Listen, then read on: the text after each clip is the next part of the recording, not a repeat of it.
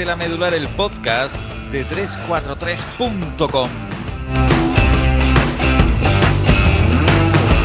Bienvenidos a una semana de fútbol marcada para el sur de España en lo que es el gran derby, aunque no solo para el sur de España porque es un derby que ya sabemos que trasciende nuestras fronteras, una semana también que aparte de esa actualidad en clave sevillana ha dejado pues una gran constatación, que es la constatación de que esta liga es muy dura, esta liga es muy difícil. Y si no que se lo digan al Leti, que se lo digan al Barça y en menor medida también que se lo digan al Real Madrid.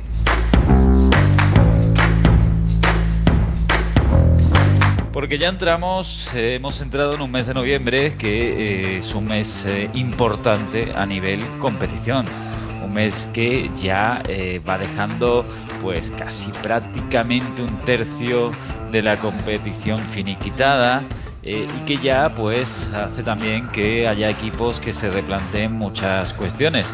Ha habido cambios de entrenadores, ya son varios los cambios que hemos visto en los banquillos, pues el Levante, el Getafe, eh, hay cambios en ciernes de entrenadores que tienen la espada de Amocles sobre ellos y hay aficiones que también empiezan ya a eh, mosquearse, por decirlo de una manera un poco simple, con el juego de los suyos.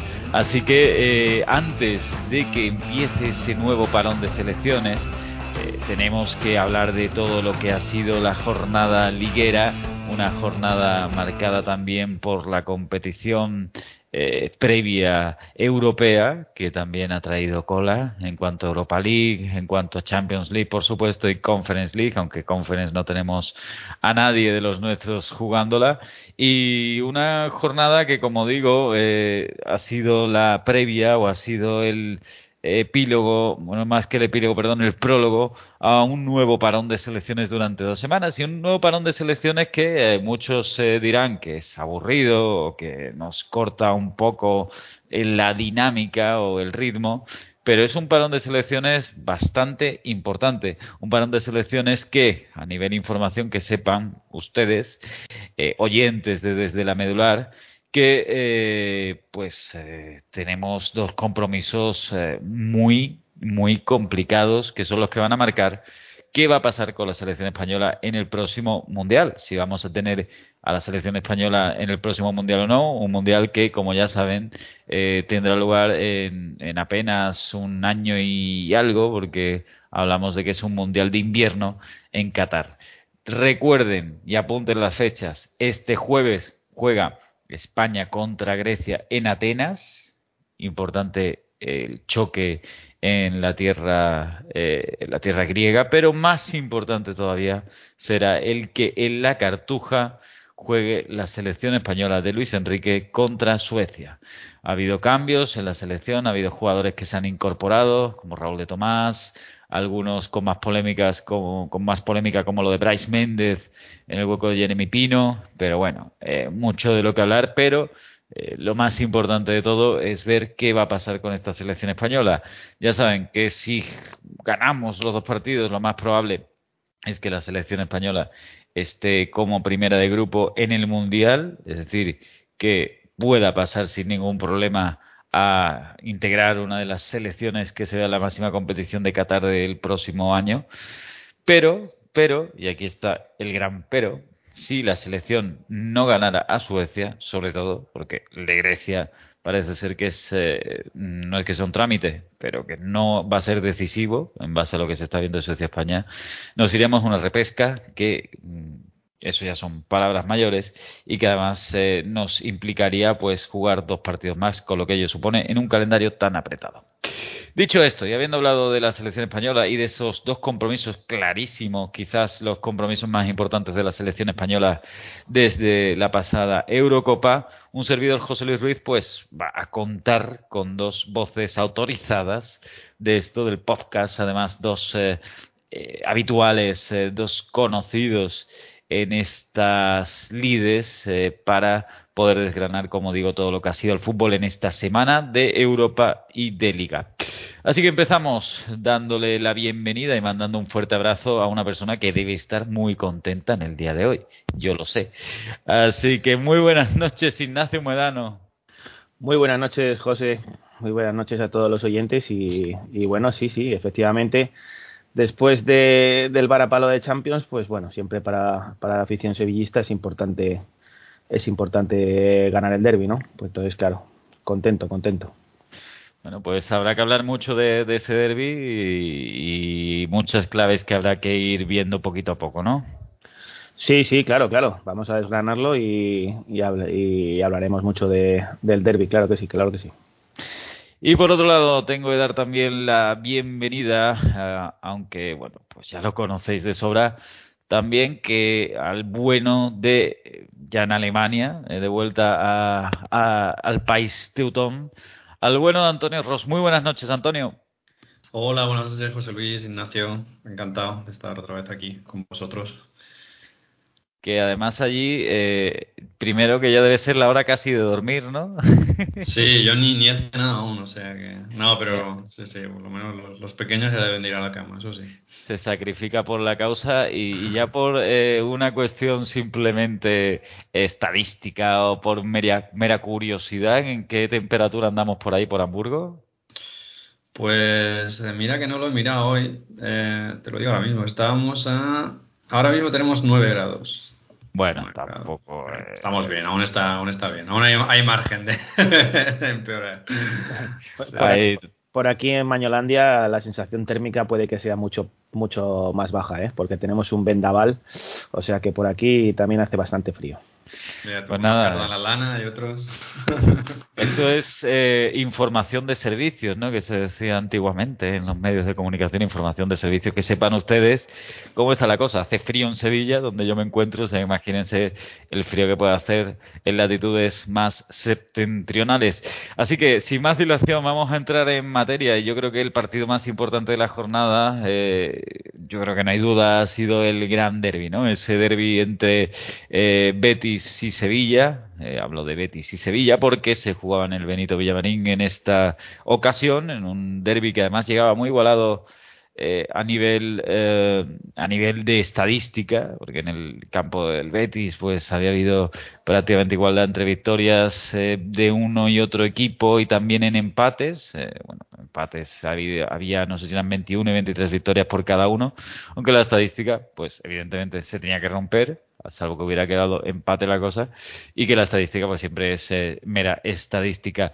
Eh, llegaban además los dos equipos en un momento dulce en cuanto a la tabla, mm, no en cuanto a sensaciones o en cuanto a dinámica, el Sevilla venía de perder en el partido contra el Lille, el Betis venía de perder contra el Leverkusen de manera sonrojante, con un 4-0 bastante eh, abultado y un resultado que dejaba las claras que el Leverkusen es un equipo a tener en cuenta y que el Betis atrás pues sigue sufriendo muchísimo, pero sí que en nivel de tabla pues llegaban en un buen momento. Un partido que al final se saldó con el 2-0 eh, para el Sevilla, un gol, muy buen gol de, Acuña, prácticamente un zapatazo desde fuera del área y un segundo gol en propia meta de Bellerín. La cuestión es que, eh, y ahí ya entramos en materia, Ignacio, pues eh, la expulsión de Guido Rodríguez, no sé si, que por, por supuesto, yo creo que una expulsión, por lo menos yo lo veo así, no sé quién, eh, el resto de, los que estáis aquí si la veis igual, que es justa, no sé hasta qué punto pues pudo decantar el partido de una manera u otra, un partido que por cierto, desde el principio pues lo que demostró también es que el nivel del Betis ahora mismo no es, no es para nada el nivel de otros momentos de la temporada, por lo menos no está teniendo esa fluidez en el juego que hacía que los de Pellegrini tuvieran esa seña de identidad. Pues Ignacio, vamos a abrir veda si quieres y así hablamos del tema. Lo primero eso, si crees que la expulsión pudo cantar algo, si ya el Sevilla eh, estaba haciendo su partido, no sé qué te pareció como primera lectura del derby. Hombre, desde luego, a mí lo que me sorprendió gratamente es que, el Sevilla desde el principio se hizo dueño del balón. Y, desde luego, mm, claro que la, expulsión, eh, pues pues fue determinante. Por otro lado, la expulsión fue, fue justa porque mm, la, primera entrada es de tarjeta amarilla y, la segunda, pues eh, yo creo que al propio jugador se le olvida que, lleva una amarilla porque le mete la primera que intenta llevarse la pelota y, luego pues le va con la, con la pierna izquierda y le zancadillea, y le zancadillea por detrás en, un contraataque, con lo cual es que la segunda es que es, es, es clarísima. Entonces, claro, evidentemente que eso, que eso influyó. Pero es de destacar también que, eh, por esta vez eh, el, Sevilla fuera de casa, pues fue a por el partido desde el primer, desde el primer momento. Eh, es cierto que no hubo grandes ocasiones por parte de, de los dos equipos en, la primera parte, acaso la de la de Rafa Mir que en un pase eh, quiero recordar de un pase de la muerte de Ocampos que se le queda, se le queda atrás y no, y no remata. Y es cierto que hubo poca profundidad, pero la posesión y el dominio fue, fue claro desde el, minuto uno. Y la segunda parte, pues el Sevilla eh, siguió a lo mismo y con, eh, evidentemente, con, la expulsión de, Guido Rodríguez, pues el Betis estaba, estaba mermado. Y, bueno, pues el, con el gol de Acuña en el minuto 55, pues eh, el Sevilla siguió y, creo que tuvo más o menos controlado el partido durante los, durante los 90 minutos. Ahí voy también, ¿no? Eh, viendo un poco cómo llegaba el Betis, cómo llegaba el Sevilla. Es cierto que el Sevilla juega muy bien estos partidos. De hecho, eh, el Betis eh, está claramente por detrás en los derbis. Es una cuestión clarísima, ¿no? Como que parece que el Betis tiene que jugar al 200% y el Sevilla no tener un buen día para ganar un derby. Y cuando el Sevilla pues eh, prácticamente casi es habitual que, acabe o ganando o empatando eh, como, como mínimo los partidos contra el Betis, pero tú te esperabas tal y como venían los equipos y como jugaba, como estaba jugando el Betis antes de lo del Atlético de Madrid, que parece ser que ha sido un gran punto de inflexión, eh, con un juego a lo mejor más fluido, más estético o a lo mejor más rápido, ¿no? Que es lo que también faltó el otro día, rapidez en cuanto al Betis. Eh, te esperabas un partido, y, viendo cómo venía el Sevilla, ¿no? Con esas dudas de, Champions League, con un juego más no discutido, pero sí que había algunas, o hay algunos sectores de la grada en el Sevilla que, que le ponen algunas pegas a, lo de Pellegrini, a lo de Lopetegui, aunque evidentemente los resultados pesan y mucho, pero te esperabas un partido tan plácido quizás para el Sevilla. No, no, que va. No me lo, no me lo, no me lo esperaba. De hecho, yo mm, sinceramente pensaba de que, de que el Betis le iba a disputar la pelota, le iba a disputar la pelota al Sevilla y que querría ser el dueño de la, de la pelota, que, al fin y al cabo fue lo que mm, fue yo creo lo que decidió el partido porque las, las sensaciones desde los primeros minutos pues era de, de un control del, de un control del Sevilla que evidentemente el Betis en una, en una contra, eh, en un, eh, tiene jugadores arriba de, de, muchísima calidad, pues, eh, pues esperando a lo mejor un balón a, un balón a, Fekir y demás, pero, mm, pero creo que creo que el, tanto los centrales como Fernando creo que hicieron también un partido un partido sensacional. Creo que Rakitic estuvo eh, por primer de las por primera vez prácticamente en la temporada. Yo creo que fue fue también eh, dueño y señor del centro del campo, eh, jugando con mucho criterio y, con ese puntito a lo mejor de velocidad que le, que le faltaba en otras ocasiones. Y no, no, lo cierto es que yo me esperaba de que, de que el Betis iba a intentar, iba a intentar, tener también, tener también la pelota. Y al fin y al cabo, pues eso, sentirte tan dominado continuamente eh, en casa, yo creo que, que, el Betis no estaba, no estaba acostumbrado a eso porque, porque yo creo que ahí, sinceramente, pienso que Pellegrini dice que se equivoca un poco. Antonio también, por darle un voz a Antonio y que podamos hacer un análisis con varios puntos de vista, varias perspectivas, ¿no? Ahora después volvemos a Ignacio también con algunos detalles y, y, claves de ese partido. Pero Antonio, tú desde tu perspectiva, ¿no? Y viendo un poco como, eh, como nivel del general del partido, ¿no? Es decir, evidentemente verlo desde un bando, un partido así, es complicado porque lógicamente hay muchas implicaciones. Eh, y a lo mejor, bueno, eh, puedes ser más partidario de un equipo de otro porque al fin y al cabo tiene muchas, tiene mucha relación con la ciudad, ¿no? Pero a nivel, si nos abstraemos un poquito de lo que es eh, esa, esa pasión o esa afición por uno de los dos equipos. A nivel espectador, ¿cómo viste el partido y si te esperabas algo así, ¿no? Un partido eh, con mucho control del Sevilla, con muy poca, por decirlo de alguna manera, muy pocas acciones a tumba abierta, ¿no? Que es algo que ha habido derbis anteriores que iban a muerte, ¿no? Y decía, bueno, pues a lo mejor esto acaba 4-4, ¿no? Parecía un partido muy controlado por parte del Sevilla y un partido que en la segunda parte pues era la crónica de una muerte anunciada por el Betis con esa expulsión que mermaba y que además Ignacio cuando decía lo de Guido Rodríguez, y perdón que me enrolle, pero decía lo de Guido Rodríguez que se le olvida, ¿no? Guido Rodríguez era perfectamente consciente que era la segunda amarilla y que evidentemente con la cabeza fría tienes que pensar que mejor es que Rafa Mir tenga una oportunidad de gol que la puede meter o no, porque además Rafa Mir falló bastante, después lo hablamos con Ignacio, falló un par de ellas bastante claras. Eh, que mejor que tengas esa oportunidad y que concedas esa oportunidad dejar al equipo con uno menos. Pero volviendo a eso, Antonio, ¿tú viste el partido a nivel espectador qué te pareció y si te esperabas algo así? Pues eh, sinceramente la, primera parte no me pareció bastante tostón. Eh, eh, es cierto que bueno en estos partidos eh, siempre está la, emoción y, quizás eso hace que te abstraigas un poco de, analizar lo que es lo que estás viendo no porque siempre estás con la con, a ver qué sucederá tal los nervios y demás. Em, me decepcionó bastante el planteamiento de inicio del Betis que no sé si sinceramente no sé si fue más consecuencia del empuje del Sevilla. Em, vi un, Betis que, que salió bastante atrás. Eh, pero ya digo, es, es, difícil saber hasta qué punto sales así o, o, el rival te hace que, que recules, ¿no? pero bueno, y luego, eh, claro, el, Betis tenía muchos problemas al sacar el balón, eh, lo cual hacía que, que, bueno, fuera, fuera la situación fuera cada vez más complicada, ¿no? El, el Sevilla, es verdad, se hizo dueño del balón desde el principio, como ha dicho Ignacio, poca mordiente. Es, es, eh, es, algo que, bueno, que, que, Rafa Mir no está cumpliendo las expectativas que se tenía, pero bueno, en general también no es cuestión ya solo de, focalizarlo en él, sino que el, equipo no terminaba de, generar eh, ocasiones, ¿no? Y, bueno, luego hubo un momento en el que el Betis sí que parecía que estaba igualando la situación, ah, con, con Bellerín por banda y demás, y estaba, bueno, Canales estaba entrando un poco más en juego. Y vino la, la expulsión de, Guido, que fue totalmente justa y de hecho eh, ya Mateo, no puede decir que Mateo no le dio ya una oportunidad porque con amarilla ya tuvo otra acción que, que podía haber sido ya la segunda, ¿no?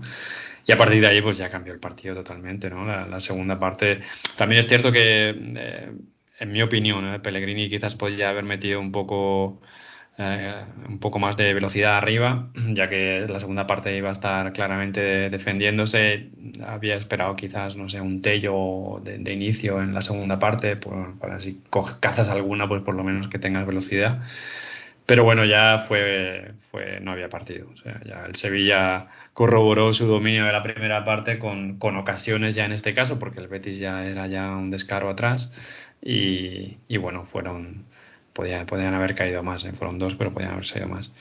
Y, nada, eso fue más o menos el resumen. ya digo, decepción al principio y bueno, ya es difícil hacer un. Cuando la cosa empezaba a ponerse a igualarse, vino la expulsión y ya es difícil hacer un, un análisis en cuanto al, al, espectáculo de, lo que fue el derby.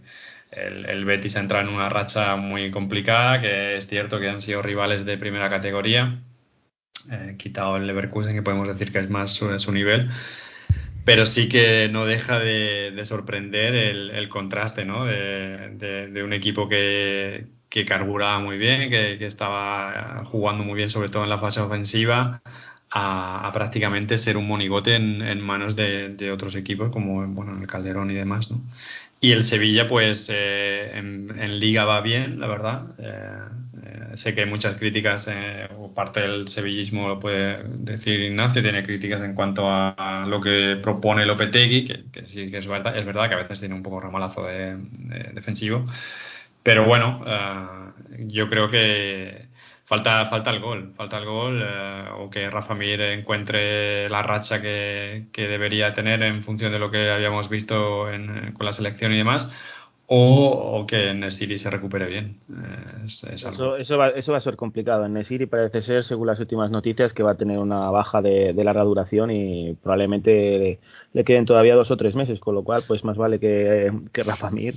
Sí, o eh, en, en, Navidad, o sea, en, el mercado de invierno, a lo mejor Monchi sale con él, pero no suele haber muy buenas alternativas en el mercado de invierno y menos en ataque. Em, la buena noticia, a ver, a ver, se puede, se puede, se puede aspirar incluso sin delantero centro, ¿eh? Si, si Rakitic ofrece su mejor versión y el equipo genera, bueno, tiene el, Sevilla tiene muy buena segunda línea, ¿eh? o sea, tienes a Ocampos, tienes a, a, varios, propios Rakitic y demás, a varios jugadores que, que pueden, pero, pero tiene que generar mucho más el equipo, si no, si no necesitas claramente un delantero nato.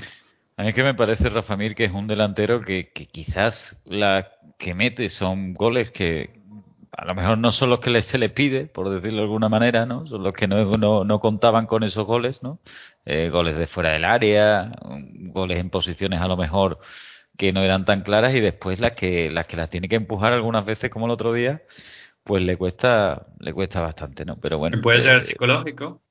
Que ya mm. porque supongo que habrá run run ya en Sevilla, ¿no? no, bueno, alguna voz se ha escuchado, pero tampoco Ignacio no es algo yo, yo creo, yo creo que yo creo que no, yo creo que mm, de momento la gente eh, está paciente con, con Rafa Mir porque además muchas veces el problema es que, eh, es que le, le, llegan pocos balones, pero yo creo que de todas maneras el, el, el partido de, de, ayer de Rafa Mir también, eh, también es importante porque en todo momento lo que consiguió fue fijar a los dos centrales de, a los dos centrales del Betis. Entonces, eh, es cierto que la segunda, la primera parte ese balón que se le queda atrás, que joder, pues ese pues sí que realmente podía haber, podía haber entrado, y luego tiene en la segunda parte, pues si eh, tiene algún, remate de, algún remate de cabeza y alguna otra opción, pero yo creo que el trabajo, que el trabajo en general eh, eh, fue, fue relativamente bueno. Hay otros partidos que, que claro, que es que mm, le llegan, le llegan pocos, le llegan pocos balones. Entonces, bueno, creo que es un, también es un, es un delantero de que va por, por rachas y ahora mismo pues lleva una, una rachilla de que no, de que la pelota pues le cuesta bastante, le cuesta bastante entrar. Pero no creo que haya un, especial run run ahora con, con Rafa Mir, ¿eh? de momento. Rafa Mir, que además en esta en este podcast, un servidor, cuando jugaba en el Huesca, eh, dijo, oye, que Rafa Mir me parece un jugador bastante potable. Además, están ahí en Evox, podéis ver todas las grabaciones de este podcast. Cuando jugaba en un equipo que ahora mismo está en segunda, y ahora mismo pues está jugando en un equipo de Champions, ¿no? O sea, es decir, algo, algo de razón podía tener aquí un servidor en, en el tema de un Rafa Mir que, que sí que es cierto, bueno, pues que se tiene que enchufar porque al, al Sevilla le va a hacer, le va a hacer falta el gol. Y también es verdad una cosa, ¿eh? también lo digo a, a, sangre fría y evidentemente la defensa del Betis es posiblemente eh, hasta años luz de lo que genera medio campo por delante, de medio campo hacia adelante, no a lo mejor en los últimos partidos, pero sí de lo que se ha visto desde hace un año y medio, ¿no? Pero tampoco fue especialmente el peor partido de la defensa del Betis el que se, vio, el que se vio ayer eh, en, el campo. Es verdad que, como dice eh, Antonio, tuvo muchos problemas para sacar el balón, hubo pérdidas de balón claras, pero el trabajo también que tuvo que hacer Pesela y Pesela y Edgar eh, incluso Alex Moreno, que no, no podía subir la banda prácticamente porque estaba muy exigido, no fue del todo malo. A, los hechos está, a los hechos nos podemos remitir en el sentido de que el Sevilla eh, tuvo oportunidades, pero también es cierto que, que, tiró de mucha calidad también para acabar resolviendo el partido. Además, el gol de Acuña es un gol imparable, un gol desde prácticamente fuera del área, eh, o prácticamente no, fuera del área, y que realmente los remates que tuvo Rafa Mir, por ejemplo, como decía también Ignacio, casi ninguno es limpio, ¿no? Y eso también dice mucho de que fue un partido, por lo menos en cuanto al Betis atrás, no fue de lo peor. Ahora, evidentemente, con uno menos, pues los espacios que te genera un equipo como el Sevilla, pues son muy complicados de cerrar y más cuando tienen el balón. Eso es importantísimo. Eh, además, apuntaba también Antonio el tema del planteamiento de Pellegrini, que era malo. Yo creo que desde el principio se equivoca la alineación. Yo creo que no era partido para Rodri. No es un partido para Rodri, sobre todo cuando sabes que te va a tocar defender esa banda. No era un partido quizás para guardado, aunque tiene mucha experiencia, pero quizás el físico de William, que estuvo muy penalizado por el partido que hizo contra el Leverkusen, que fue malo, pero casi todos jugaron mal ese día, eh, era más adecuado para jugar contra el Sevilla, contra el físico del Sevilla. Es decir, que había algunos jugadores que quizás no eran los más adecuados para jugar ayer, pero bueno, eh, es mi opinión. Por rematar un poco el tema, Ignacio, eh, la diferencia a nivel de resultados se vio, 2-0, a nivel de, de, posesión se vio, una posesión mucho más alta la del Sevilla, que se hizo dueño del balón. Eh, quizás la mayor clave de todo esto es que el partido se jugó a lo que quería el Sevilla, o la mayor clave de esto es que eh, el Sevilla supo tapar muy bien al Betis, o el acierto, no sé dónde tú pones más el foco en el que se ese desequilibrio ante Sevilla Betis que acabó eh, haciendo que el Sevilla se llevara los tres puntos. Hombre, sí, sí, eh, desde luego el partido se jugó a lo que a lo que quería el Sevilla, pero probablemente es que también se jugó a lo que quería el Betis, porque eh, ya te digo, yo creo que podía haber intentado disputarle disputarle el balón y yo creo que al final fue una, una gestión del entrenador un poco un poco equivocada habría que, o sea, creo que, entre, que Pellegrini ha hecho un, un, gran papel con, el Betis, pero, pero desde luego la gestión de los, de los últimos partidos, eh, además, en, teoría, con vistas, a, con vistas al derby, ¿no? Pues eh, mm. eh, sacrifica a Fekir contra el Atlético de Madrid porque Fekir estaba con cuatro tarjetas amarillas, pues evidentemente para reservarlo para, para el derby y, y bueno, creo que, que, a lo mejor, pues no, no lo sé, el, tema de a lo mejor ir partido a partido y, no sé, y, intentar lucharlos, porque al, yo creo que, ya te digo, me, me, sorprendió un poco el, Betis, aparte de que el, de que el, Sevilla sí que fuese realmente a por, a por el partido, pero creo que tuvo poca oposición porque el Betis estuvo descaradamente atrás desde un principio. Sea como fuere, el Sevilla se llevó los tres puntos, eh, el Betis queda tocado y como bien dice Ignacio, pues y ya lo decían algunos amigos béticos, eh, al final, y lo veían desde el primer partido, el del Atlético de Madrid, decían, al final va a rotar hoy contra el Atlético de Madrid porque eh, en el Atlético contra el Atlético de Madrid con la alineación prácticamente renunció a los tres puntos. Contra el Bayern Leverkusen también metió alguna rotación que sorprendía eh, y casi que al final, bueno, pues eh, fue un baño de los del Leverkusen, que también es cierto que el nivel que demostró el Bayern Leverkusen, yo creo que aunque se le hubiera puesto delante, eh, vamos, que si ese Bayern Leverkusen tal y como estaba enchufado el otro día el jueves, se le pone por delante al Bayern de Múnich y te aseguro que yo creo, vamos, o te aseguro o creo eh, casi el 90% que el Bayern de Múnich no le hubiera metido los goles que le metió, no sé si fueron 4 o 5, Antonio no sé, se acordará seguramente que, tiene ahí su zona de influencia, eh, pero realmente, bueno, pues al final rotas un partido, rotas otro y quizás, eh, y teniendo en cuenta los profesionales que son y que vienen dos semanas de parón, pues quizás eh, lo mejor hubiera salido salir con todos los tres partidos y mira, que sea lo que Dios quiera, porque al final siempre hay baja. De hecho, el Sevilla jugó sin Jesús Nava, sin ir más lejos. Antonio, quería apuntar algo más por el derbi sobre lo del Bayern Leverkusen Múnich, ¿no? Sí, bueno, eh, yo sigo pensando que eh, la, liga en general tiene un déficit de físico que probablemente venga de, tiempo y, la liga alemana es bastante fuerte en ese sentido, de calidad bastante justa, pero sí que y eso se nota. Eh, es cierto que el, Leverkusen probablemente le haría le haría frente a parte prácticamente si jugara de esa manera toda la Bundesliga, pero el Bayern son el Bayern son palabras mayores y en cuanto al derby pues poco más que decir es a veces pasa eso, ¿no? De que eh, es cierto que hay que valorar por un lado que bueno viene un derby y que esos puntos son importantes por el tema sentimental pero también un entrenador creo que tiene que tener cabeza fría y, valorar que al final son tres puntos, da igual donde los ganes, ¿no? Eh, y quizás lo que habéis apuntado, ¿no? Las rotaciones en, en Madrid quizás podía haberse ahorrado alguna y no, no pierdes con esa contundencia o, planteas plantas más cara y la dinámica de los partidos siguientes es diferente, ¿eh? nunca, nunca se sabe. Pero bueno, pues el Betis lo que tiene que hacer es intentar en, entrar en Europa Ah, creo yo que ha quedado claro. eh, después de esta racha de partidos y, el Sevilla pues eh, a optar a todo en, en, liga, desde luego. Pues lo próximo que le llegará a ambos equipos es el Sevilla jugará contra el Alavés. Ya saben, quedan todavía dos semanas para esto. Y el Betis eh, tendrá que enfrentarse en el Martínez Valero al Elche. Después llegarán partidos de Europa League para el Betis, que tiene que jugar contra el Ferenbaros, y del Sevilla, eh, corrígeme si me equivoco, Ignacio, el Wolfsburgo, ¿no? Tiene que jugar después el Sevilla.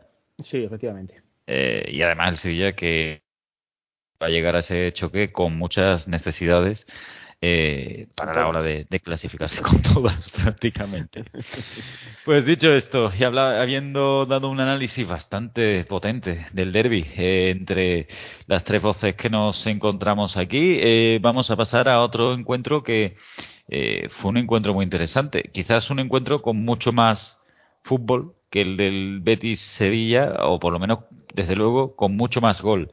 Hablamos de ese Celta de Vigo 3, Barça 3, que yo sé que Antonio quiere que hablemos de, este partido y además como no sé hasta cuándo le dejarán sus responsabilidades y obligaciones estar con nosotros en este podcast, pues vamos a tener esa deferencia de hablar de, del partido de, del Barça. Un partido que yo creo que eh, si lo del Betis en la segunda parte era la crónica de una muerte anunciada, lo del Barça en la segunda parte, pues prácticamente casi puede calcar el destino fatal que va a tener el partido.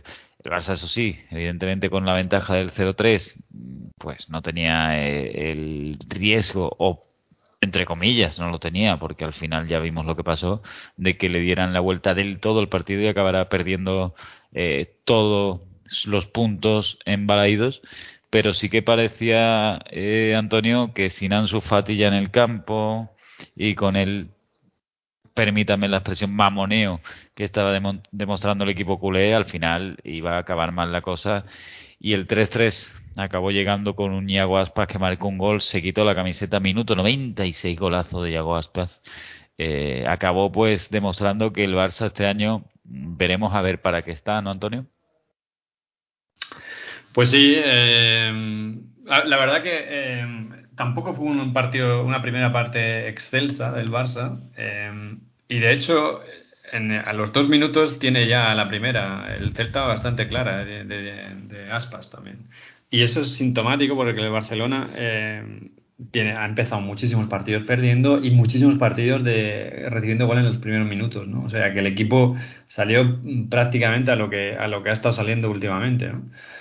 Em, es cierto que luego, bueno, el, Celta también está en una dinámica bastante mala y, bueno, pues a las primeras de cambio recibió el gol y, ya la cosa se puso más, más, complicada. Pero tampoco fue un vendaval del Barcelona. Eh, a mí, bueno, me pareció un partido, una primera parte correcta y eh, algo que suele pasar en el Barça, em, suele pasar incluso cuando, cuando tiene marcadores tan abultados, es que desconecta totalmente desaparece el partido. La segunda parte eh, el Barcelona no se presentó y claro, cuando tú le das alas al equipo al contrario, sea cual sea, de primera división, que se le presupone un nivel, que juega en casa, eh, pues, pues sí, pues esto es como la expulsión de Ido. Eh, tuvo bastantes avisos antes y, y, de hecho anularon un gol, tal, bien anulado, dos goles de hecho, tal, penalti que se tiró, pero bueno, pero al final estaba generando el Celta, eso, eso era claro. Y bueno, pues ya llegaron, llegó el primero y, y, se, abrió la caja de Pandora, ¿no?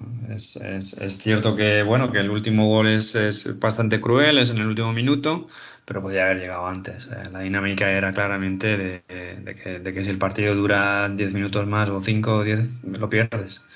Em, bueno, em, creo que es, el Barcelona está, ha tocado bastante fondo, eh, tiene muchos problemas, eh, lesiones, eh, cuestión psicológica creo también. y cuestión física también, de, que el equipo no está en forma, no, no, no, no parece que, que, aguante bien. Y, y, bueno, ahí Xavi tendrá, tendrá mucho trabajo por delante y veremos hasta, hasta dónde le da para, para llegar este año. en teoría, el objetivo es entrar en Champions. Un Barça que ahora mismo está noveno, ¿eh? es increíble cuando ves la clasificación y, lo ves noveno, eh, es tremendo.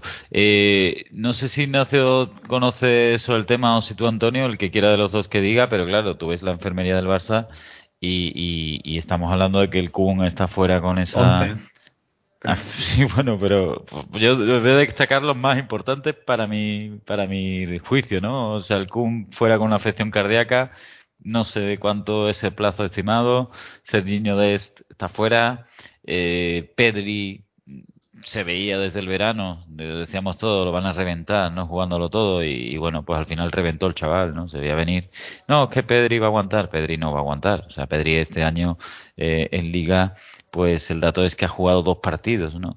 Eh, es tremendo, ¿no? Piqué fuera... A ver, eh, un apunte. lo van a reventar y quiere reventarse él también, ¿eh? Porque ahí el, jugador tiene que tener un poco de... no, si no, lo son 18 años también. Eh, eh, él, lo ha querido jugar, él, lo ha querido jugar todo y a lo mejor si hubiese tenido algo más de experiencia, él, él hubiese, él se hubiese podido mm, intentar saber dosificar un poco más.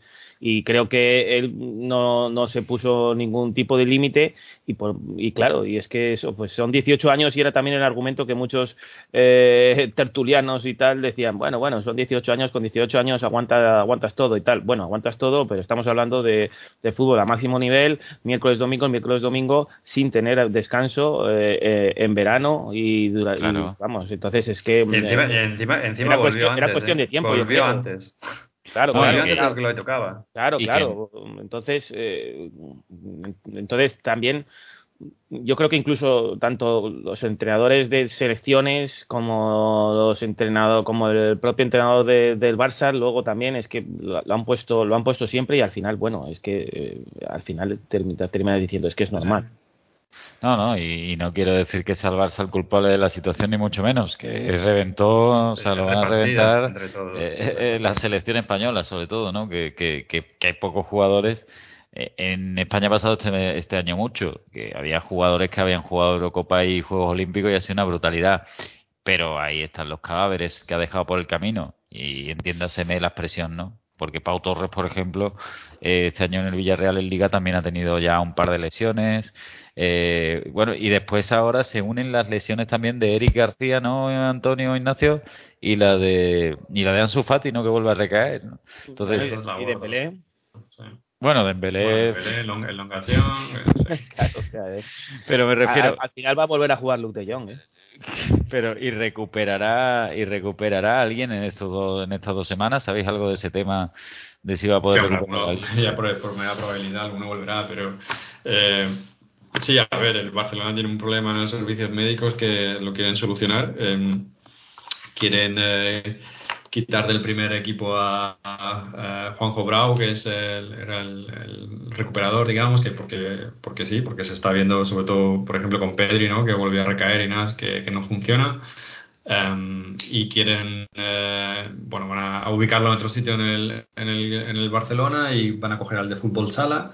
Uh, Xavi trae también un par y luego la joya de la corona es que vuelva Ricard Pruna, que era el, jefe de los servicios médicos del Barcelona, que estuvo 25 años y, una, bueno, es, una eminencia, ¿no? Y se fue a, Qatar, bueno, lo echaron básicamente, lo invitaron a irse, digamos, y, y, lo quieren devolver, a traer. Lo que pasa es que tiene contrato, contrato en vigor y hasta, en principio, hasta junio no podrá venir. Hombre, es que eh, es lo que hablamos, ¿no? Que tú te puedes lesionar, te puedes lesionar una vez, pero cuando vuelves de lesión y vuelves a recaer, es que algo bien no estás o tú haciendo o el servicio médico diciéndote que juegue, ¿no? También las urgencias del Barça son bastantes. Eh, le pregunto a Ignacio, después también te doy la palabra a ti, Antonio, sobre este tema. Eh, Ignacio, ¿qué se va a encontrar Xavi y sobre todo, qué crees que puede hacer Xavi con este equipo que ahora mismo es noveno? Hombre, pues, hombre, sobre todo lo que ya sabéis, y como también decía antes Antonio, pues el tema de cambiar la, dinámica. Yo creo que, que, el Barça, aparte de, la dinámica que, lleva de, desconexión mental, por ejemplo, eh, el otro día, después de hacer una buena primera parte, que luego pues eso, pues también marcada con la, con la lesión de, de Ansu Fati, que parece que es el que se le va, se le va un poco pues eh, la magia. Eh, creo que se le unió también es eso, lo que estábamos hablando del tema, el tema físico. Hubo jugadores que realmente eh, acabaron absolutamente reventados, como por ejemplo Jordi Alba. Jordi Alba estaba que no, que no podía más. Y Jordi Alba es un, es un hombre que siempre ha destacado por, por, por, aguantar bastante bien, por aguantar bastante bien los partidos. Entonces, eh, Xavi yo creo que primero tiene que intentar cambiar esa, esa mentalidad, darle, darle un aire nuevo y creo que deben, que con todo el equipo que se, que, se trae, pues deben eh, ahondar sobre todo también en el, en, el, en el tema físico. Yo creo que el tema físico también es bastante importante. Antonio, tú ya rematamos con el Barça. Tú tienes fe en Xavi y esa es la primera. Y la segunda es, ¿qué crees que va a ser lo primero que haga Xavi o lo más drástico que haga Xavi? Sistema, quitará el 4-3-3, habrá un jugador que está en el ostracismo con Kuman que tendrá ahora eh, preeminencia en la alineación. No sé por dónde crees que van a ir los tiros de la nueva etapa del Barça con Xavi. A ver si yo creo en Xavi. Em, bueno, eh, creo en que el Barça necesita un entrenador que tenga las ideas claras y que cambie la dinámica. Y si puede ser eh, jugando como el Barcelona ha tenido los últimos años éxito y demás, eh, mejor. Si es Xavi o no la persona adecuada, lo dirá el tiempo, los resultados y el juego, ¿no? Em, en principio no tengo por qué, por qué dudar de él, pero es verdad que, que no deja de ser un poco un melón por abrir aunque, aunque es verdad también, a veces eh, a, los entrenadores eh, solo los valoramos por la experiencia que han tenido como entrenador, pero también es cierto que uno de, jugador también, de, cuando se interesa por el tema táctico y demás, pues no deja de, beber de, los entrenadores que ha tenido, ¿no? Y bueno, al final eh, Xavi ha estado con Rijkaard, ha estado con Guardiola, con Luis Enrique, o sea que, eso también es de valorar. Pero bueno, como digo, habrá que, ver. Viene con ganas como todos y, luego lo primero que yo creo que va a hacer eh, o que espero que haga es eh, eh, poner doble sesión de entrenamiento. Yo creo que el Barcelona lleva años sin entrenar de, manera adecuada. el último que intentó poner doble sesión fue Setién y le dijeron por aquí, por aquí se va a Madrid. Así que eso es, eh, eso es lo que, lo que espera el Barcelona mismo, que, esta gente empiece a entrenar de verdad y, bueno, al final es, vas también contra el tiempo, o sea que tienes, tienes que hacerlo de alguna manera. Y bueno, a partir de ahí pues ya, veremos, ¿eh? una vez que encuentren el... Y, sobre todo el tema defensivo también, que lo he dicho muchas veces, eh, que con Kuma no estaba nada trabajado. Pero bueno, eh, esas son las dos primeras acciones que creo que debería hacer. entrenar y conceptos defensivos clave pues no es poco lo que se le va a pedir a Xavi. Sí, sí, Ignacio. Claro, es que el, el, problema que el problema que hay es también ya la urgencia de resultados que, que, que va a tener que va a tener Xavi. Pero mm, también por otro lado mm, creo que mm, creo que puede ser el entrenador que más paciencia se le, se, le puede, se le puede dar, que yo creo que es por eso es una de las cosas que, que se le ha fichado, ¿no? Porque en principio es un entrenador que va a cambiar muchas cosas dentro de dentro del Barça, pero claro, evidentemente tampoco se pueden esperar a lo mejor resultados en, cuestión de 15 días. El, tema es que mm, eh, creo que ahora sí que hay que darle hay que darle un poquito de, margen y, de que se, ver cómo, cómo va, va, a jugar el, Barça de Xavi, ¿no? que en teoría va a ser un Barça que, va a querer tener más el balón y que va a intentar tener profundidad. Eso es muy fácil decirlo, pero es muy difícil hacerlo. Y más del, nivel de juego que, está mostrando el Barça en general. Yo, yo lo escribí el otro día en el artículo, en el sábado, que las dos claves para Xavi es eh, eso, es compromiso de, los jugadores y la paciencia paciencia en el entorno porque esto es eh, lleva su tiempo. Así que pero bueno el barcelonista no el culé no espera nada esta temporada. Espera, hombre entrar en Champions y si puede ser pasar de ronda.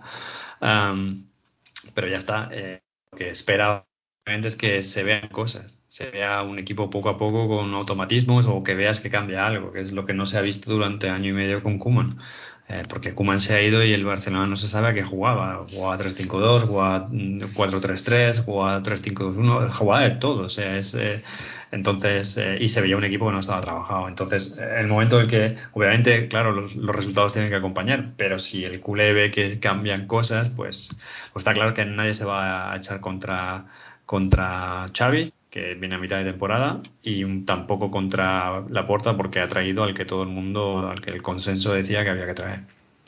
Pues solo el tiempo dirá, y lo va a tener, va a tener bastante tiempo, por lo menos eso es lo que se espera, que va a pasar con el Barça de el que ya es el Barça de Xavi. Y sobre todo, una reflexión que dejo en el aire, y no os pido que me la respondáis porque nos metemos ya en la hora casi y llevamos dos partidos, pero eh, y la reflexión en el aire es Xavi lo que hará será decir voy a crear el sistema que me valga para de aquí a final de temporada pelear por la cuarta plaza. Ojo, que la cuarta plaza ahora mismo está a seis puntos a esta altura de campeonato y que además eh, no solo eso, sino que el Barça es ahora mismo uno de los, eh, en cuanto a goles encajados, un equipo medio de tabla, lleva 15 goles encajados, muy lejos de los 7 del Sevilla, de los 8 del Athletic, de los 10 de la Real, de los 13 del Atlético de Madrid. Es decir, es un equipo a nivel goleado de lo que no se recuerda en el Barça, que llevará más goles que partidos ahora mismo. O bien, o bien, pues él dirá, vamos a ir con mi idea, la idea que yo quiero a largo plazo, y si este año tenemos que quedar octavos, pues quedaremos octavos, porque a mí lo que se me pide es, que Barça de Xavi. Dicho esto, y no, ya digo, no dejo lugar a réplica. Dime, Antonio. Señores, yo me despido, eh, que tengo, tengo deberes. Deberes, además tienes ahí responsabilidades familiares gordas, ¿eh? sí, sí, sí, sí, ¿Qué te voy a contar, eh? Que dentro de pocos horas. bueno, pues nada, un abrazo grande a todos, ¿eh? A Ignacio y a ti y, a los oyentes y un placer, ¿eh? Como siempre, que nos sigan leyendo que nos sigan leyendo, que estamos ahí preparando bastante contenido interesante y, nada, espero volver por aquí dentro de poco. Pues muchas gracias, Antonio. Eh, ya digo, esto, eh, esto es así, ¿no? Ya saben que nosotros somos aficionados a esto, lo hacemos con el mayor de las pasiones, con la mayor de las pasiones que tenemos al mundo del fútbol, pero no dejamos de ser aficionados y bueno, pues lo hacemos con la mejor eh, actitud posible para que disfrutéis con el programa, pero evidentemente las responsabilidades son importantes y hay cosas que, que son muy, muy importantes, como es la familia. Dicho esto, Ignacio, nos quedamos solo, pero bueno, ahí vamos a tener, tenemos un cuartito de hora largo, una media horita ahí que podemos arrascar para hablar de lo que queda. Eh, hemos hablado del Barça, eh, el Barça está mal, está mal, porque es cierto que está muy mal, pero el Real Madrid, que se supone que está mejor, al final casi que acaba pidiendo la hora contra el Rayo Vallecano, ¿no? Un Madrid que volvió a vivir un poco de Benzema, también un primer gol de Cross, lo de Benzema ya es que es, es el sostén del equipo desde hace ya dos, tres años, pero al final Falcao puso en peligro la victoria de los eh, colchoneros, perdón, de los colchoneros de los merengues, ¿no, Ignacio? Sí, sí, vamos, de hecho los últimos 15 minutos eh, yo creo que, que, hubo bastante zozobra eh, por parte del madridismo porque se les pudo se les pudo escapar eh, el partido perfectamente. De hecho, el propio Cross que mete el primer gol es el que salva prácticamente desde de, la línea de gol una jugada de una jugada del Rayo que vuelve a mostrar una, una muy buena una muy buena imagen y bueno, creo que es uno de, uno de los equipos que mm, está dando más alicientes a esta liga, ¿no? Porque además hace, hace intenta jugar eh, de una manera vistosa y bueno, pues eh, aunque el Madrid es cierto que durante los primeros 60 minutos fue bastante superior, pero bueno, eh, le, mostró al final pues la mejor cara del Rayo que estuvo a punto de, de lograr de lograr el empate. ¿Tú crees que esto es más una demostración de que la liga está muy complicada, muy competida? o una demostración de que los dioses ya no existen y el Madrid ya es un equipo más o casi un equipo más, aunque tenga esos chispazos y esa calidad en algunos jugadores. Lo que pasa es que el Madrid no está mostrando su mejor su mejor juego, pero de momento está sacando los partidos adelante. Entonces, eh, lo cierto es que mm, yo creo que para, eh, para, la, para la competición doméstica eh, al Madrid al Madrid le, le, puede valer. Veremos a ver, porque claro, este año a lo mejor a lo mejor mm, a lo mejor no, casi seguro que va a tener otros rivales que no que no van a que no va a ser sobre todo el Barça veremos a ver, eh, veremos a ver el Atlético Madrid, pero mm, lo cierto es que esta liga apunta a que va a ser otra, otra vez una liga, una liga muy competida, pero estando en Madrid, eh, en, eh, siendo uno de los equipos que van a luchar por, por llevarse el título, pues evidentemente a día de hoy y ya han pasado prácticamente un tercio de la competición, pues evidentemente es el principal candidato a, llevarse el título eh, a pesar de que eh, su juego no sea excelso. Quizás le vendría bien al, Madrid una eliminación en Champions. En esta liga. Hombre, Igual, igual no de así en, la fase de grupos ya no, no creo que vaya a quedar eliminado, pero bueno, todavía queda no para febrero y demás. Es cierto que ahora hoy hoy en día eh, y viendo cómo está y viendo cómo está la Champions ningún equipo ningún equipo español eh, parece que vaya a estar entre ni siquiera pues probablemente no sé si llegar a cuartos pero vamos probablemente en semifinales si yo tuviese que apostar hoy en día no creo que haya ningún equipo español. Pues es. Dime, dime. Y creo que desde hace bastantes años que, que, eso no pasa, pero vamos, yo de, verdad, si tuviese que apostar hoy, no creo que ningún equipo español llegue a, llegue a semifinales.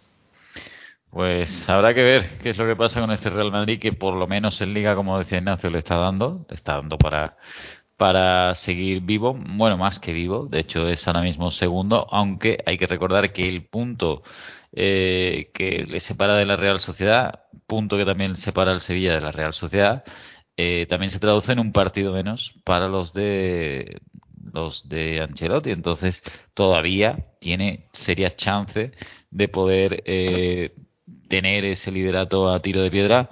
Y cuidado también porque quizás si hay que hablar de Xavi, hemos hablado antes de Xavi con el Barça, eh, Xavi quizás lo que tenga que hacer es un calendario, un planning de aquí al 13 de enero.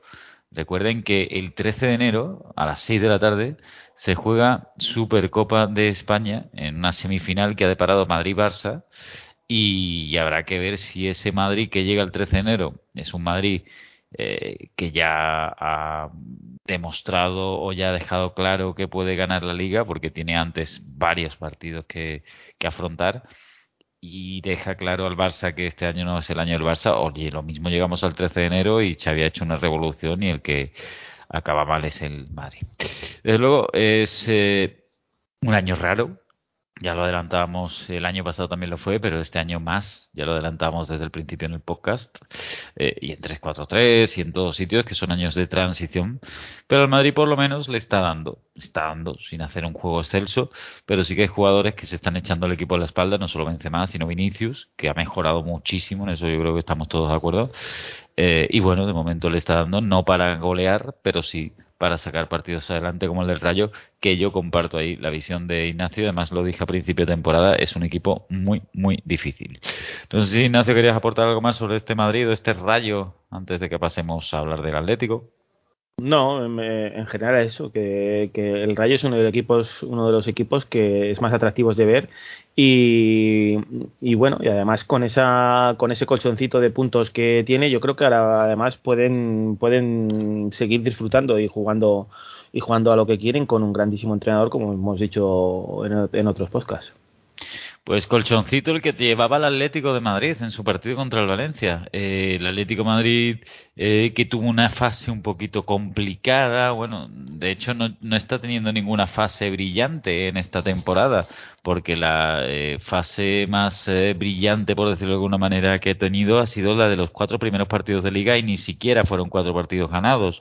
Después llegaron empates en Oporto, empate contra el Atlético, perdió en Vitoria Ojo, que eso eh, algunos ya lo recuerdan, ese gol de, de Víctor Laguardia con un Alavés que prácticamente estaba ya en aquella época pues defenestrado. Después vino el varapalo contra el Liverpool, el primer varapalo digamos, dos empates, empatas en, en Ciudad de Valencia. Parecía que con el Betis ese 3-0, claro, pues iba a coger un poco senda de la victoria. Te vuelve a ganar el Liverpool con claridad y cuando vas 1-3 fuera de casa contra un Valencia, que es un equipo, ya saben, que te puede dar la de calda de arena, pero cuando te da la de la de arena no hay por dónde sacarlo. Y vas 1-3, que de hecho el gol que marca el Valencia, el primero es un gol en propia meta de Steven Savage, acaban dándole la vuelta al partido en cuatro minutos en el descuento. Eh, hablábamos antes del Sevilla y yo sé que las comparaciones son odiosas, ¿no? Pero eh, quizás Lopetegui está utilizando un poco el jarabe cholo y, está siendo un cholo eh, de la parte de la, de la época buena del cholo y el Atlético Madrid del rollo este de cerrar los partidos y tal que también se le daba es lo que se le está volviendo en contra, ¿no, Ignacio?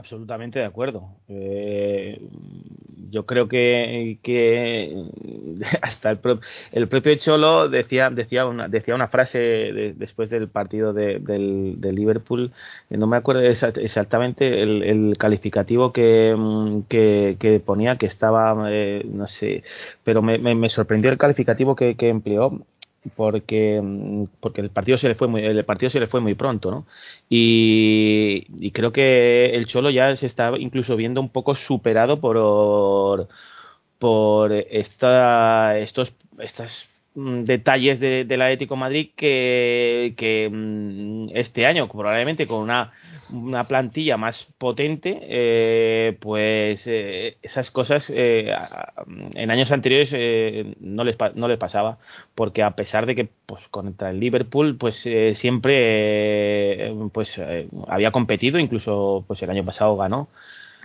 Pero es que este año bueno pues la, la victoria no fue no fue sonrojante en cuanto a marcador pero el partido se le fue rápido, se le fue rápido de, de, las manos.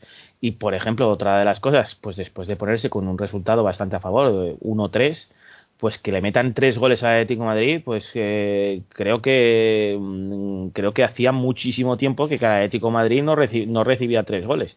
Y encima que te, los hagan en los, en los últimos en los últimos minutos cuando eh, el, Atlético ha sido un especialista en dormir los partidos y en y en saber resolver esos, esos temas, pues claro, eh, es, no, deja de, no deja de ser sorprendente y es una de las cosas que parece que está perdiendo eh, el Atlético Madrid y, era uno de, sus puntos absolutamente fuertes, porque el Atlético Madrid eh, se, caracteriza, se caracteriza por su solidez, sobre todo defensiva, y saber aprovechar el, el, veneno que tiene veneno que tiene arriba. Pero claro si te meten si te meten tres goles pues eh, lo tienes lo tienes muy complicado. Y cuando tú antes hablabas de los goles recibidos por los equipos de liga pues eh, el Atlético Madrid bueno pues eh, está todavía a, o sea le han metido bastantes más goles por ejemplo que, que al Sevilla como bien has dicho. Entonces creo que eso es un handicap que tiene que, que le tiene que estar corroyendo por dentro al Cholo Simeone y tiene que estar debatiendo, vamos, es, quebrando la cabeza intentando buscar soluciones. ¿Tú crees que es más falta de oficio, físico o jugadores? O sistema incluso. No sistema, yo creo que es que creo que mm, yo creo que es falta de a lo mejor de, de no seguir a, pies juntillas el, eh, eh, mensaje el mensaje del cholo o exceso de confianza o no sé cómo decir, pero creo que ya te digo, es una de las cosas que, que a, a Simeone tiene que estar corriendo por dentro porque porque ni, ni como, como jugador le superaba y como entrenador yo creo que todavía más. Bueno, pues habrá que ver también, como siempre decimos, qué pasa con el Atlético de Madrid.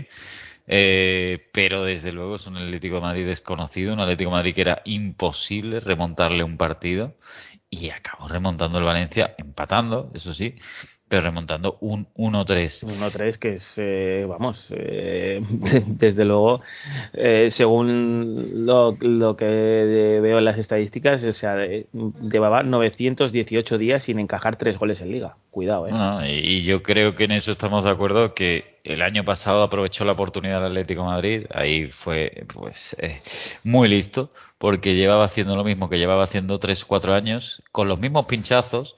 Lo que pasa es que, claro, la diferencia es que cogía un Madrid y un Barça eh, que empezaban su cuesta abajo.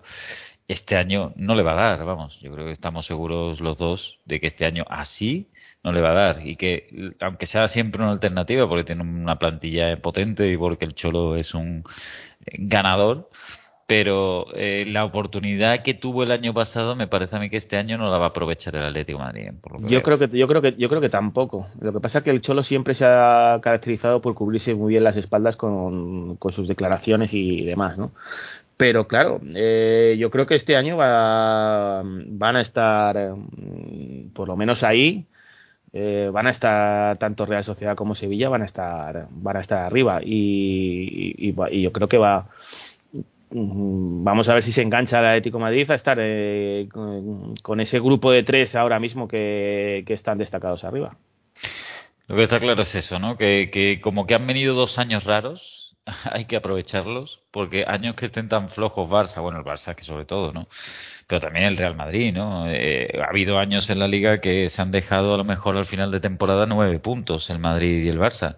Ahora mismo el Madrid, eh, si hubiera ganado todo, tendría nueve puntos más en la clasificación y el Barça ya ni hablemos, ¿no? Porque tendría, pues prácticamente eh, ha perdido más de la mitad de los puntos, que es algo increíble, ¿no? Entonces, que tengas dos oportunidades así, claro, la primera la aprovechaste y ganaste en la liga, la liga del año pasado, pero la de este año eh, puede ser la última a aprovechar en ese sentido, o la última eh, perita dulce, por decirlo de alguna manera, y el Atlético Madrid está demostrando que más que repetir ese título, pues eh, está prácticamente sufriendo los mismos problemas de confianza, de seguridad y de regularidad que están sufriendo los otros dos equipos, eh, digamos, con más títulos, en este caso en liga, como son el Madrid y el Barça. Dicho esto, el Atlético Madrid, ojito al partido, por cierto, que le viene al Atlético Madrid a la vuelta del parón, Atlético Madrid-Osasuna, parece un partido fácil, pero cuidado con, con los Pamplonicas, porque partido duro, bronco, y que desde luego es contra un rival que no va a regalar absolutamente nada. Eh, el que sí que lo está haciendo muy bien y el que quizás sea el, uno de los equipos más fiables de esta liga es la Real Sociedad, ¿no? que la Real Sociedad poquito a poco va sumando, va sumando, va sumando. Venía eh, de empatar el derby contra el Athletic, eh, ya decía, bueno, al final lo mismo de siempre, tanta Real, tanta tal, pero al final el derby lo acaba empatando, no será tan bueno. Y bueno, pues vuelve a ganar 0-2 contra los Asuna, un partido eh, que lo que también está demostrando quizás la Real Ignacio, y ahí estamos de acuerdo, que tiene mucha paciencia este equipo, ¿no? Este equipo sabe que tarde o temprano la tiene y al final en el 72 y en el 82 acaba llevándose los tres puntos y demostrando que es un rival que confirma ya que es un rival a batir, ¿no? Hombre, absolutamente. Creo que creo que este año está aguantando más. Creo que el principio de la temporada también del año pasado eh, fue, muy, fue muy importante y, luego tuvo, tuvo el bajón que no le dio para clasificarse para Champions y a mí me da la sensación de que este año eh, es, un, es un equipo que está en crecimiento desde hace desde que desde que lo cogió Emanuel que está que está en crecimiento y que están haciendo las cosas bien en todos los sentidos porque mm, tanto los fichajes como, como, el estilo de juego, como la aportación de la cantera, y creo que este año mm, demuestran más solidez de lo que, de lo que demostró la temporada pasada. Y yo creo que va a ser un serio candidato a estar muy arriba y, y por supuesto mm, es uno de los equipos que más eh, veo yo que, mm, que, puede que puede estar eh, bueno ya de momento es precipitado para decirlo de lucha por el título veremos a, veremos a ver pero desde luego para clasificarse para Champions creo que Imanol tiene las ideas muy claras que incluso en sus declaraciones eh, él creo que es un tío muy acertado y que está transmitiendo su mensaje a, los jugadores y creo que se está cociendo una cosa bastante importante eh, en, el equipo de, la Real. Y veremos a ver hasta dónde hasta dónde llega pero desde luego la solidez que tú dices no pues eh, creo que fue un partido trabado contra contra los Asuna pero que pero que se caracterizó por eso por tener esa paciencia y por saber eh, por saber que más tarde o más temprano le iban a llegar y al final se llevó el se llevó el partido y con bueno llegaron los goles tarde pero con cierta con cierta claridad y con bastante solvencia a ver cuándo se desinfla. Pensarán algunos del equipo de San Sebastián, pero de momento, pues la Real Sociedad no se desinfla. De hecho, empezó muy mal en Europa League incluso, y en Europa League ahora mismo es segundo, que dentro de lo que cabe en un grupo tan temible como era el del PSV en Mónaco, eh, empató incluso el otro día contra el Stone Grass, pero, aún así... De, ese, de, ese, de, ese, tipo de partidos empató el otro día, pero desde luego eh, el otro día es que, bueno, pues de, uno, de, uno, de, cada uno de cada diez, pues te puede pasar eso. Pero desde luego es que la, la Real eh, dominó de, cabo a rabo y, y que, mm, vamos, los otros celebraron el empate como si fuese sido una victoria porque porque bueno, eh, tuvieron muchísimas ocasiones y no tuvo esa pizca de esa pizca de suerte, esa pizca de suerte que todavía tienen opciones de, quedarse de, quedar primeros y, desde luego la Real planta cara en cualquier sitio. Pues efectivamente, la Real que está ahí, líder en la clasificación, un partido más que Madrid-Sevilla, pero un punto más también que claro, cuando dices un partido más sí, pero hay que jugarlo y el, la Real lo ha jugado y de momento pues tiene ese puntito más. Así que los de Imanol pues eh, veremos a ver qué pasa con, eh, con lo que a dónde llegan eh, y a ver dónde llegan también en Europa League, pero lo que es innegable que ha empezado muy bien la temporada, que ya llevamos una serie de partidos y que posiblemente sea el equipo ahora mismo más regular de la liga. Y que ya llevaba ya llevaba eh, tocando la puerta de, del éxito unos añitos. Eh, me acuerdo hace dos años con Odegar, el año pasado que se mete en Europa League, este año ya da un pasito más, la trayectoria es ascendente y, claro, y además con título, el año pasado incluso la Copa del Rey, o sea que, bueno, de momento no se sabe lo que va a pasar. Se, están haciendo las cosas bien desde hace años y al final eh, estas cosas son también un, tema un poco de, trabajo de fondo porque creo que, mm, que lo que está aplicando la Real Sociedad es que, está consiguiendo esa solidez de volver a ser, de volver a ser un, equipo, un equipo grande y que probablemente no sea mm, tal como están haciendo las cosas, no sea flor de un día. Eh, parece ser de que están haciendo muy bien las cosas y, están creando unos cimientos sólidos para estar arriba durante tiempo, porque aparte el aporte de la cantera es muy importante. Pues efectivamente, hay que ver ese aporte de la cantera también. El, de hecho, el filial está en segunda división en Liga Bank y eso demuestra que, evidentemente lo que tiene por detrás también está funcionando. Aunque esté mal en Liga Bank, también es un filial, pero tienen, tiran mucho de gente como Turrientes, de gente como Bautista. Eh, bueno, no, perdón, de, se me ha ido el nombre del central que tenía hace poco, Pacheco, perdón eh, gente que está jugando ya con el primer equipo bastante y que está demostrando que, que Imanol tiene más de dónde tirar de lo que parecía pues eh, Lobete, que era el delantero que iba a decir, en fin, que hay gente que, que está llamando a la puerta de Imanol y que haciendo que la plantilla pues le dé para las dos competiciones más de lo esperado. Y ya vamos a pisar eh, acelerador y vamos a meter quinta o sexta, si es que tiene el coche ya sexta Ignacio, y ya vamos a ir eh, liquidando antes de pasar a las estrellas de luna, a la buena sección del amigo Paco, que hoy además es en femenino. Eh, resumiendo que el Athletic 0 Cádiz 1 pues fue un partido en el que dejó claro los de Cervera, eh, dejaron claro que todavía siguen vivos, gol de Salvi Sánchez y bueno, pues eso, ¿no? Resumen ese en, pocas palabras, Ignacio, que, que, nada, que el Cádiz nunca le puede... Parece que le ha cogido, que le ha cogido el gusto a San Mamés, es el segundo año consecutivo que ganan y bueno pues eh, haciendo haciendo bien de Cádiz no aprovechando la ocasión y, manteniendo y manteniéndose muy firmes en defensa y, bueno es lo que decimos siempre hay veces que ese plan le, le da para ganar y, otras veces y otras veces eh, no.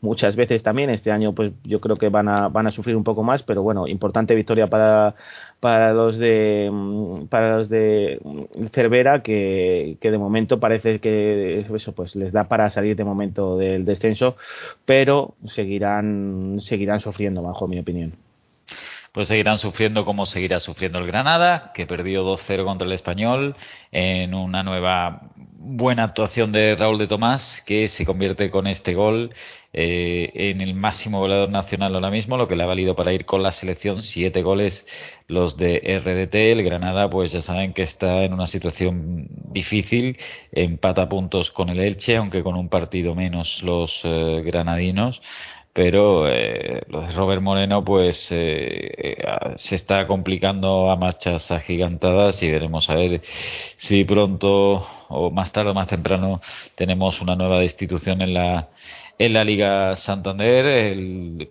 a la vez le ganó 2-1 al Levante un derbi, bueno un derbi no un partido mejor dicho eh, entre necesitados. El Alavés con ese, esos tres puntos, pues bueno, se sitúa con 13 y deja un poquito atrás el descenso. El Levante no levanta cabeza, nunca mejor dicho, porque está fatal con seis puntos en esta eh, Liga Santander.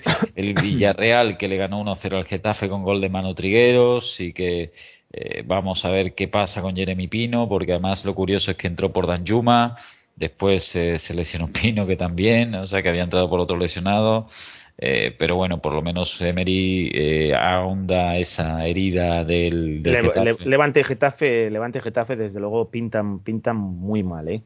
Levante Getafe, Getafe está con una victoria, el Levante está con ninguna victoria en 13 jornadas ya de liga y desde luego mm, pintan, pintan muy mal. Eh, es pronto a lo mejor decirlo, pero ya las dinámicas son tan negativas que lo van a tener complicado. La, tercera plaza del descenso puede ser la que esté más, luchada. Pero desde luego Levante y Getafe yo desde luego lo veo, lo veo muy mal porque además no, ofrecen nada en, en, el juego. Es muy complicado de que, de que estos equipos eh, ya con cambio de entrenador y demás eh, mejoren mucho. Y el que decía, y como decía Ignacio, la tercera plaza es la más complicada, la más disputada, y ahí es donde se situó ese Mallorca Elche que hizo que los mallorquines sumaran un punto más y se sitúen con 15 y que el Elche sea quien cierre ese descenso con 11. Dos goles de Luca Boyé no fueron suficientes para ganar un partido a domicilio en el que Mafeo en el 95, vaya como está la liga con los descuentos, acabó arañando un punto eh, para los locales, es decir, para el Real Club Deportivo Mallorca. Dicho esto, repaso brutal a la jornada, repaso bastante amplio a todo lo que ha sido eh, el devenir de esta jornada de liga, para algunos la 13, para otros la 2, bueno, perdón, sí, para unos la 13, para otros la 12, ya es que me vuelvo loco con el tema de los partidos atrasados, pero luego una jornada que ha dejado eh, a las claras, como hemos dicho, que no es fácil, nada fácil ganar un partido en esta liga, que los eh, grandes también lo tienen muy difícil. Y dicho esto, nos vamos a una grande, en este caso el fútbol femenino, porque hoy las estrellas de Luna, del grandísimo Paco Luna, nos lleva hasta una nueva promesa del fútbol en femenino. Escuchemos. Hola José, compañeros y sobre todo oyentes de Desde la Medular. En la Bundesliga femenina las cosas no funcionan como en la masculina. Fundada en 1990, no fue hasta 2015 que el Bayern Múnich levantó su primer título. Desde entonces son tres títulos y una pelea cara a cara con el Wolfsburgo para ver quién domina cada temporada. Hoy vamos a hablar de una de las jóvenes esperanzas de las muniquesas para afianzarse en la supremacía del fútbol alemán. Se trata de Julia Wynn. A los 22 años, esta polivalente jugadora de banda es una fija en las alineaciones del equipo líder, junto a Leverkusen y Eintracht, de la Bundesliga. Hablamos de una jugadora diestra, rápida, con buena conducción, notable visión de juego y poderosísimo disparo. Esto último seguramente es lo más espectacular de su juego. Tal vez por estas características es más fácil verla a pierna cambiada y progresando por banda izquierda, su capacidad para ocupar campo y su compromiso defensivo la sitúan en esta temporada como lateral izquierda en su club. Julia Wynn ha sido internacional en todas las categorías, desde sub-15 y es una fija en las listas de Martina Voss-Tecklenburg para la absoluta. Suma ya 17 entorchados, habiendo disputado el pasado Mundial de Francia, donde fue nombrada mejor jugadora joven. Nacida en la pequeña y coqueta localidad de Einlingen, casi en la frontera con Suiza, empezó a jugar con ocho años en el equipo de su pueblo. Pasó por varios equipos de la zona hasta que con 16 años recibió ofertas del Turbin Potsdam, del Bayern y del Friburgo. Curiosamente se decantó por este último club, que entre esos tres era el de menor categoría, pero eso le permitió debutar en Bundesliga con solo 16 años. Cumplidos los 20, dio el salto al Bayern Múnich para levantar la pasada campaña su primer título liguero con las bávaras. Eso sí, lo tuvo que hacer desde fuera de los terrenos de juego porque estaba recuperándose de una rotura del ligamento cruzado. Pero Wynn está de vuelta y quiere que esa grave lesión quede como solo un triste recuerdo que no puede cortar su progresión. Es más, esos malos momentos parecen haberla hecha más fuerte. Pues ya conocen algo más sobre Julia Wynn. Recuerden, cuando escuché hablar de ella, dónde se la presentaron. Os dejo con Desde la Medular y os invito a seguirnos en 343.com, en nuestras redes sociales, en Facebook, en Twitter, en nuestros vídeos en YouTube. donde queráis, ahí estaremos. Un saludo. Pues Julia Wing se llama la jugadora que nos ha traído eh, el bueno de, Paco Luna, una Julia Wing que eh, pues está eh, despuntando o está haciendo las cosas eh, muy bien. No es, eh, si la quieren buscar, no es Win como victoria, sino G-W-I-N-N, una jugadora del Bayern de Múnich. Bayern de Múnich que no es el equipo más puntero, como decía Paco, de la liga alemana femenina. Ahora mismo ya va mejorando bastante, aunque el Wolfsburgo era bastante mejor a nivel europeo. Y bueno, está Julia Wing, que se, se mueve como centrocampista en el Bayern de Múnich, que dará mucho que hablar en las próximas citas internacionales femeninas de el FUBFEM, que se llama. Pues ahora sí, que nos vamos a ir despidiendo, no sin antes deciros que podéis eh, seguirnos en 343.com, toda la actualidad, los artículos. Hoy como todos los lunes, pues ha habido eh, una eh, nueva edición de las claves de la jornada eh, del bueno de Paco Luna, que hace doblete hoy, por supuesto. También nueve claves que deben tener las sesiones de entrenamiento por el profe, el entrenador Jacobe Varela. Y esas dos claves que Xavi Hernández necesita, de las que hablaba Antonio Ross, que publica en ese artículo sobre lo que está por venir con el bueno de Xavi Hernández en el banquillo culé. Pues dicho esto, como decía, eh, y apunto una noticia, ojito, y nos la pasaba el bueno de Jorge Rodrigo en nuestro grupo, la Premier amenaza, la Premier amenaza conseguir rompiendo el equilibrio, se habla de 11.600 millones en el próximo contrato de derechos televisivos en el extranjero, 11.600 millones. Hacer la división por lo que se cobra en España, pues ahora mismo es prácticamente irrisoria, así que no la vamos a hacer. Pero mientras la Premier mueva esas cantidades, me parece a mí que no vamos a volver a ver a un equipo español levantando una Champions. Ignacio Modano, muchísimas gracias por estar otra semana con nosotros. Un abrazo fuerte. Un placer como siempre, José. Un saludo para todos los siguientes y nos vemos pronto después de este parón de las elecciones. Por supuesto, será ya a finales casi de noviembre. Ha sido un placer estar con todos ustedes otra semana. Un servidor José Luis Ruiz se despide diciendo lo de siempre. Lo primero que tengáis cuidado, que viene una ola por allí, por las Islas Británicas. Nunca, mejor dicho, veníamos hablando de la Premier. Cuidado, por favor, que seáis muy felices y que veáis mucho fútbol. Hasta dentro de dos semanas.